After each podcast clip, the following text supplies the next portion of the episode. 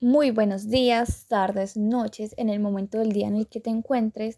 Te damos una bienvenida a nuestro podcast Derechos Humanos en Foco, donde exploraremos los desafíos y realidades de los derechos humanos en diferentes contextos alrededor del mundo. Hoy nos enfocaremos en un tema crucial, el impacto del conflicto armado en Colombia y su devastador efecto en los derechos humanos de su población. Mi nombre es Mariana Espinosa y los invito a adentrarnos en esta dolorosa pero importante conversación. Colombia es un país rico en diversidad cultural y natural. Ha sido sacudido por un conflicto armado interno que ha durado más de cinco décadas. Este conflicto ha involucrado a grupos guerrilleros, paramilitares y fuerzas estatales, generando una realidad de violencia y sufrimiento para la población colombiana. Las violaciones graves de derechos humanos han sido una triste constante en este, este escenario. Durante años, los colombianos han enfrentado una brutalidad inimaginable asesinatos, desplazamientos forzados, desapariciones, y torturas, las cuales se han convertido en un sombrío telón de fondo en nuestras vidas. La población civil en particular, aquellos que viven en áreas rurales, han sido los más afectados por esta despiadada violencia. El desplazamiento forzado ha sido una de las peores consecuencias del conflicto armado en Colombia. Miles de personas han sido obligadas a abandonar sus hogares, su tierra, su vida como tal, ya que estos desplazamientos masivos han dejado a estas personas sin refugio, sin acceso a servicios básicos y sumidas en pobreza e inseguridad alimentaria. Esta es una realidad desgarradora que nos ha dejado cicatrices profundas en los tejidos sociales del país. No podemos olvidar a los niños y jóvenes que han sido reclutados por grupos armados. Estos menores privados de su, de su derecho a la educación y a una infancia segura, que se han visto inmersos en un entorno de violencia y peligro externo. Esta situación es una enfrenta directa a la dignidad y los derechos fundamentales de la niñez. Teniendo esta breve introducción del conflicto armado y de los derechos que se han vulnerado en Colombia, vamos a hablar de un testimonio de una mujer la cual vivía en un pueblo. En este pueblo había un lugar que se llamaba el Cerrito. Este cerrito tenía una cruz donde los sacerdotes oficiaban misa. Ella en este momento se encontraba embarazada. Unas vecinas le preguntaron que si quería dejar ir a Javier, su hijo mayor, a la misa con ellas. Ella les dijo que se lo llevara. Cuando estaban ahí, eh, llegó su esposo, ella estaba en el local, llegó muy agitado, le dijo, cerremos, cerremos, viene un grupo armado muy grande, eh, no sabe, si es el ejército o son paramilitares.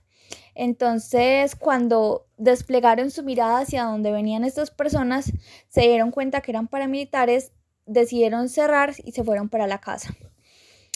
Ella en este momento se percató de que Javier aún estaba en la calle salió desesperada a buscarlo. En el momento, eh, un paramilitar le preguntó, ¿para dónde va? Ella le dijo, pues a buscar a mi hijo. ¿Cuántos años tiene? Ella le dijo, 11. Entonces él le dijo, ¿usted sí sabe que no puede salir? Entonces ella le dijo, pues usted verá si me detiene porque yo voy a seguir buscando a mi hijo. Esta persona le dijo con una palabra grosera, esta ta ta ta que quiere que le meta un pepazo. Ella le dijo, quiere haga lo que quiera, usted es el que tiene el arma, yo voy a buscar a mi hijo.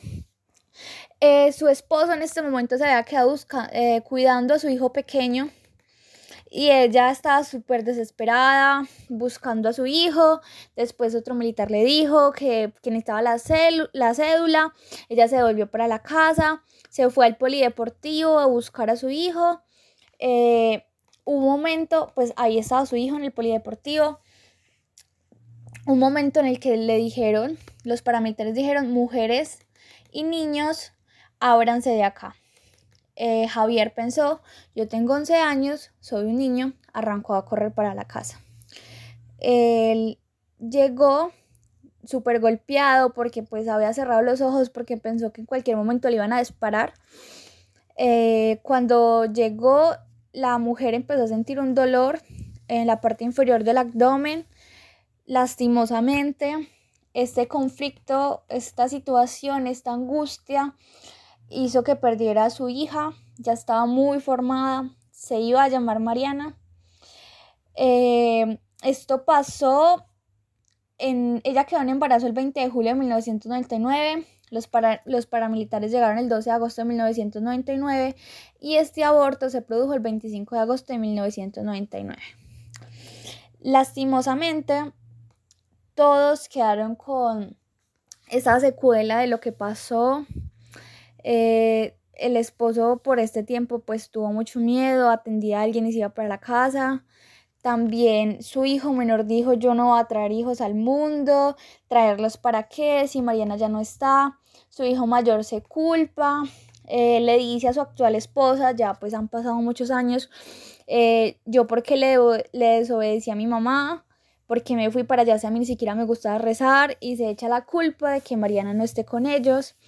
Es un caso muy desgarrador en el cual se vulneran los derechos a la vida, derecho a la integridad personal, derecho a la libertad y seguridad personal, derecho a la libertad de movimiento, ellos no podían salir de la casa, derecho a la educación, ya que los niños de pronto no podían ir si se armaba una balacera, los papás tenían que ir a, recogerlos al colegio porque no, no estaban sanos en ningún lugar.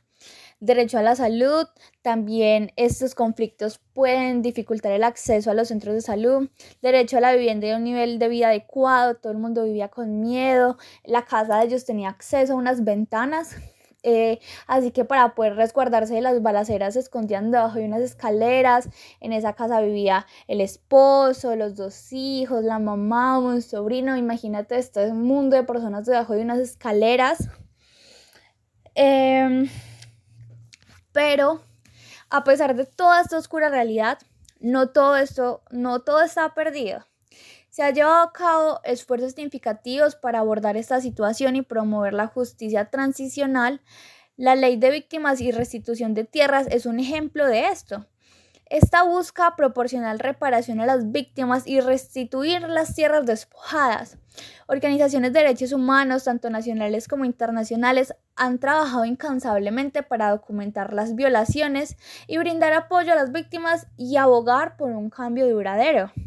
Es fundamental que la comunidad internacional siga apoyando los esfuerzos para construir la paz en Colombia y garantizar los derechos humanos de todas las personas afectadas por el conflicto. La reconciliación, la justicia y la reconstrucción del tejido social son pilares indispensables para superar este oscuro capítulo de la historia colombiana. En conclusión, el conflicto armado en Colombia ha dejado un impacto profundo en los derechos humanos de nuestra población. La violencia, la impunidad han causado un sufrimiento inmenso, especialmente para la población civil y los niños involucrados. Sin embargo, existen esperanzas de un futuro mejor, gracias a los esfuerzos de aquellos comprometidos con la construcción de la paz y la promoción de los derechos humanos. Como sociedad global, debemos continuar apoyando a Colombia en su búsqueda de justicia y dignidad para todos sus, sus, ciudadanos. Eso ha sido todo por el día de hoy. Espero que les haya quedado claro esta información, que les haya llegado el mensaje. Todos somos humanos, tenemos derechos los cuales deben ser respetados, debemos deberes los cuales debemos cumplir. Em, muchísimas gracias por oírme. Espero que tengan un bonito día. Hasta luego.